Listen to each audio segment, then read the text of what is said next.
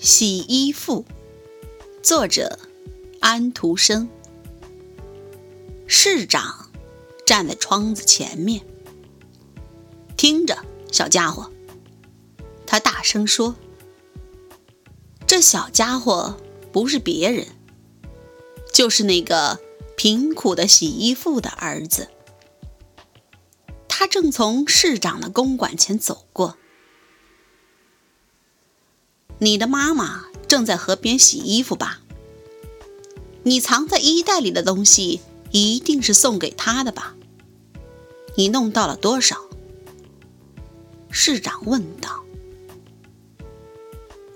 四两。孩子用一种害怕的声音吞吞吐吐地说：“他真是一个废物。”告诉你妈妈，她应该觉得羞耻。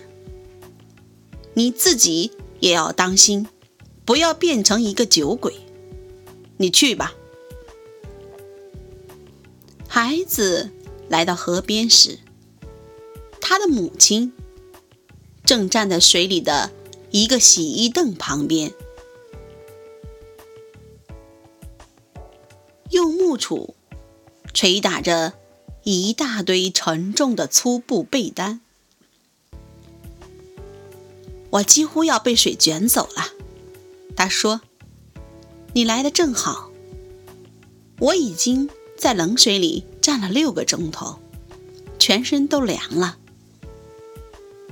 你给带来了没有？”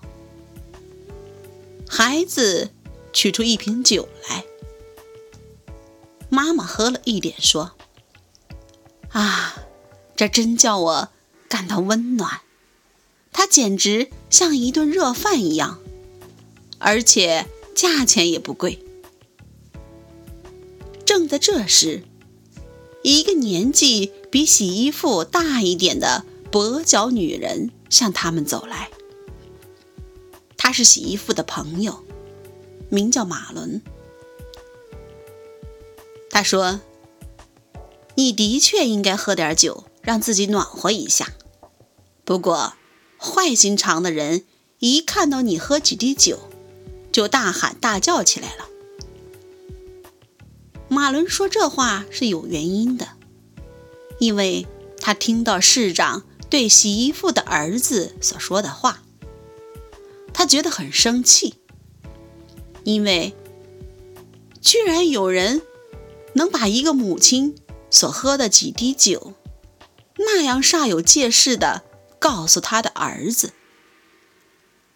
让马伦更生气的是，虽然市长指责洗衣服喝酒，可他本人要在当天举行一个盛大的宴会。在宴会上，大家将要整瓶的喝酒。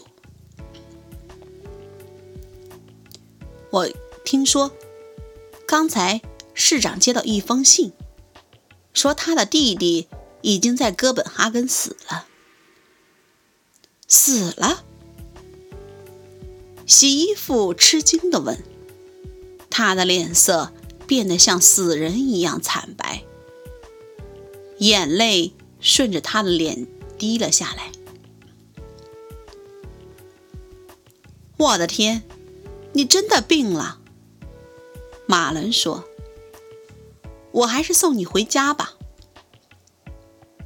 可怜的洗衣服的双腿在发抖。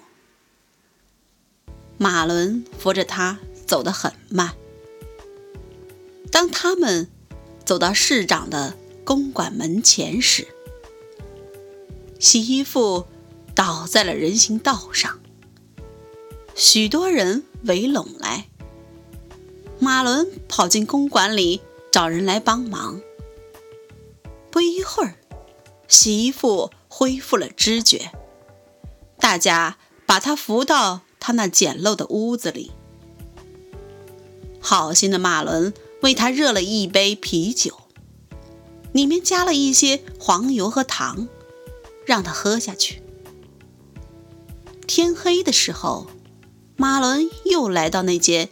简陋的小房间，坐在洗衣服的身边。多谢你，你真是个好心肠的人。”洗衣服对马伦说：“没有人知道我的痛苦。很多年前，我为市长的父亲做佣人。有一天，他在大学里念书的小儿子回来了。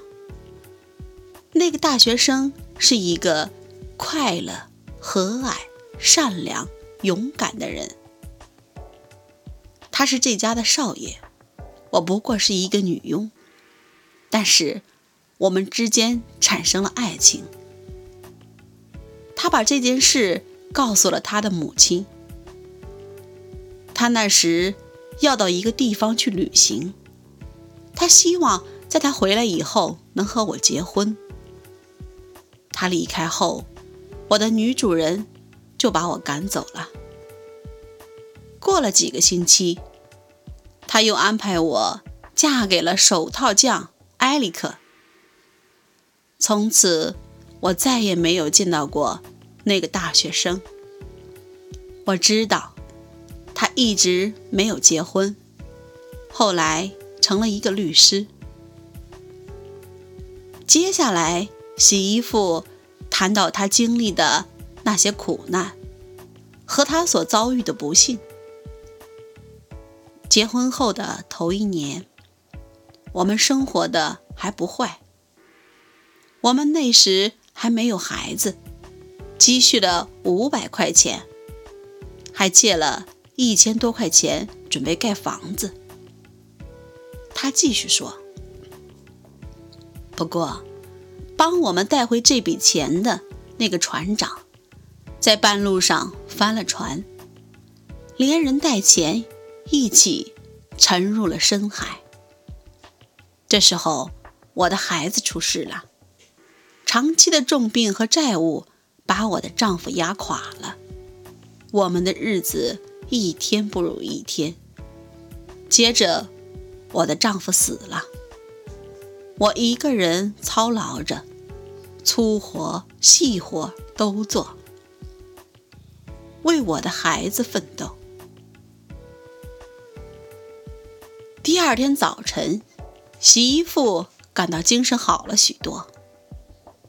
他以为自己还可以继续去工作，不过他一走进冷水里就昏倒了。人们发现他的时候，他的头倒在岸上，但他的脚仍然搁在水里。这时，市长家的一个仆人。